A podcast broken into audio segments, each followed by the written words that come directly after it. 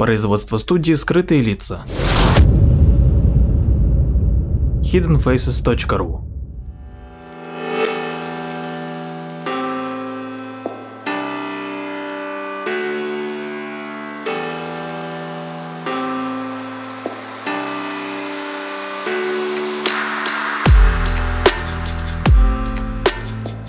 Здравствуйте, с вами Владимир Марковский и очередной выпуск передачи «Прожектор восприятия». В одном из прошедших выпусков мы говорили о миссисипском пузыре. А сегодня мы поговорим еще об одном пузыре, который предшествовал миссисипскому пузырю и связан он с прекрасными цветами тюльпанами. Эти цветы попали в Европу из Центральной Азии, как и, собственно, многие другие цветы. И История началась в 1554 году, когда посланник австрийского императора в Константинополе Агир Гизелинди Бузбек в саду у турецкого султана заметил красивые цветы, которые очень ему понравились.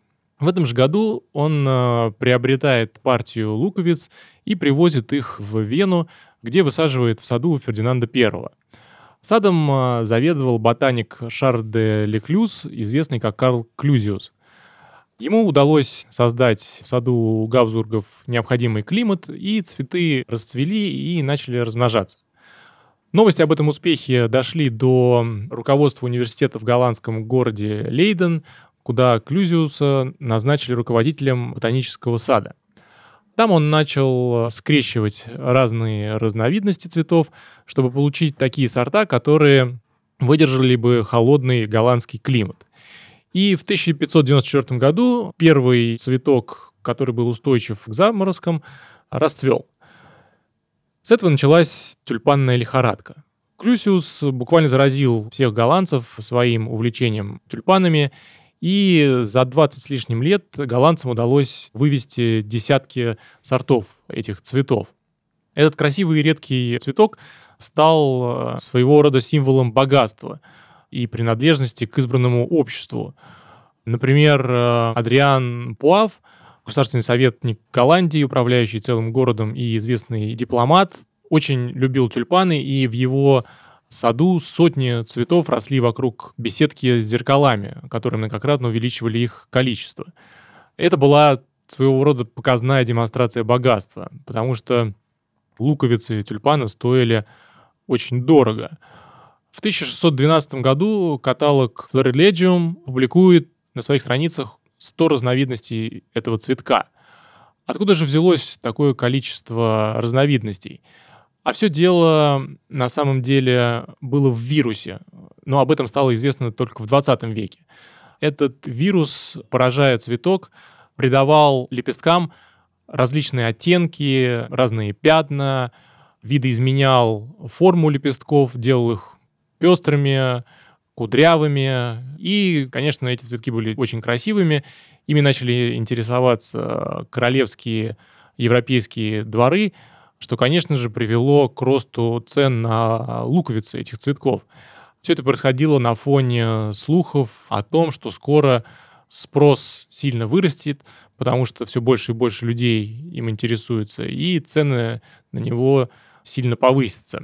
Конечно, Тут нужно вспомнить, что в то время Голландия только закончила затяжную войну с Испанией за независимость, и после заключения перемирия на территории семи северных голландских провинций была основана буржуазная республика, которая в довольно короткий срок начинает завоевывать ведущие позиции в кораблестроении и колониальной торговле.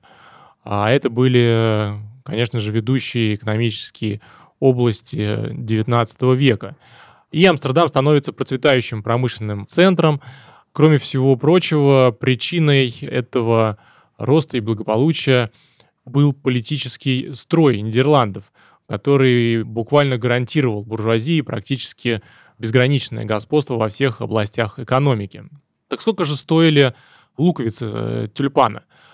Ну вот, например, в 1623 году луковица сорта Виссерой стоила 1000 гульденов. В 1625 году луковица редкого сорта тюльпана уже могла стоить 2000 золотых флоринов. а средний годовой доход голландцев в то время составлял около 150 гульденов.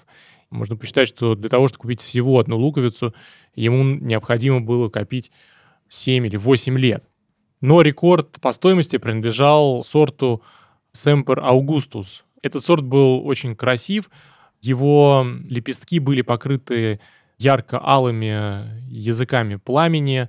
Обычно в пестрых тюльпанах полосы идут через весь лепесток, от края до края. Но в этом сорте алый цвет разбивался на отдельные хлопья, и это делало его невероятно ценным. Известна, например, запись о сделке, в которой говорится, что за одну луковицу этого сорта дают 6 тысяч гульденов. В то время самой выгодной невестой считалась та, у которой в приданном была луковица этого сорта тюльпана.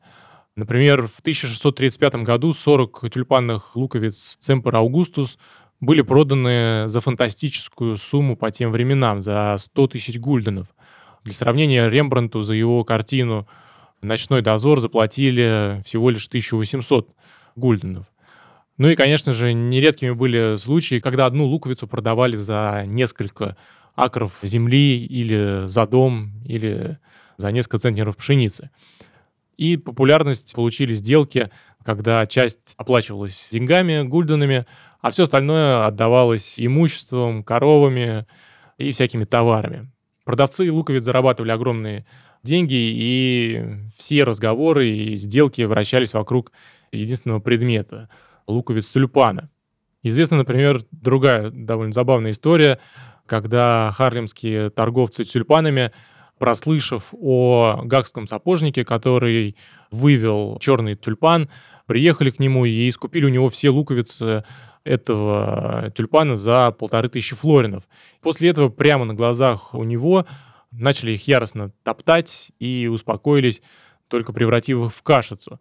Произошло это, конечно же, из того, что они боялись, что невиданный черный тюльпан подорвет их хорошо налаженный бизнес.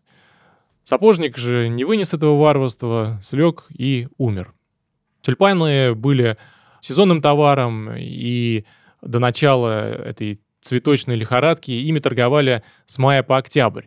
Но в период бума, конечно же, стала популярной торговля зимней рассадой. Большинство торговцев старались купить зимние растения, потому что весной их можно было продать в несколько, в три или в четыре раза дороже. И спрос рос, и все больше и больше людей вовлекалось в этот новый бизнес, который по своему размаху и прибыльности э, затмевал даже торговлю золотом. В Амстердаме, Лейдене и Гарлеме открылись цветочные биржи, и объем сделок на которых достиг астрономической суммы в 40 миллионов флоринов. Там торговались не только живые, но и еще не выращенные будущие луковицы. Таким образом, наверное, это были первые форвардные контракты когда люди договаривались купить оговоренное количество луковиц в оговоренное время в будущем. Сделка выглядела примерно так.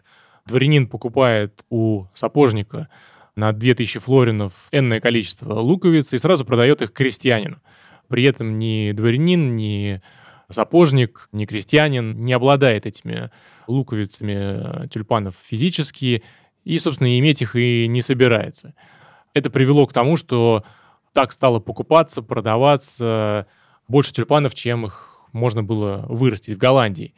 К 1634 году практически половина всех сделок на рынке была такого рода, то есть сделками с поставкой в будущем. Многие голландцы бросили работу и стали играть на бирже. Но, конечно же, для того, чтобы это делать, им приходилось закладывать свое имущество и свои предприятия. Продажи и перепродажи луковиц производились множество раз, при этом луковицы, конечно же, даже не вынимались из земли, а иногда и вовсе физически не существовали.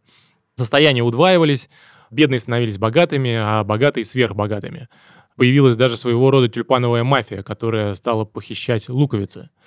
Но всему этому пришел конец. Во вторник, 3 февраля 1937 года, тюльпаномания в Голландии резко закончилась. Причем произошло это очень неожиданно и по весьма непонятным доселе причинам. В тот день состоялся э, аукцион, который начался с продажи луковиц недорогого сорта «Белая корона» по цене 1250 флоринов за лот. Еще накануне было много желающих купить эти луковицы за гораздо более высокую цену, но в тот день покупателей не оказалось вообще. И, конечно же, продавцы поняли, что нужно немедленно продавать все имеющиеся луковицы, но покупателей не было вообще. Эта страшная весть разнеслась по стране, и цены не то чтобы снизились, тюльпановая биржа просто за один миг перестала существовать. Цены на луковицы упали в среднем в 100 раз, и десятки тысяч людей за считанные часы разорились, и по стране прокатилась волна самоубийств. Правительство вмешалось, оно, конечно, понимало, что нельзя винить в этом тюльпановом безумии какую-то определенную категорию своих граждан, виноваты были все. По стране были разосланы специальные комиссии, разбиравшие споры по тюльпановым сделкам, и в итоге большинство продавцов согласилось получить по 5 флоринов на каждые 100, которые полагались им по контрактам. Многие домовладения были разорены и пошли с молотка, бедняки стали еще беднее, а Голландия еще долго страдала от последствий этой спекулятивной лихорадки. Пострадали, конечно же, и дельцы из Лондона и Парижа, куда эта лихорадка успела переброситься. Ну а тюльпаны из э, ценных бумаг опять превратились просто в цветы, которые радовали глаз. Спасибо.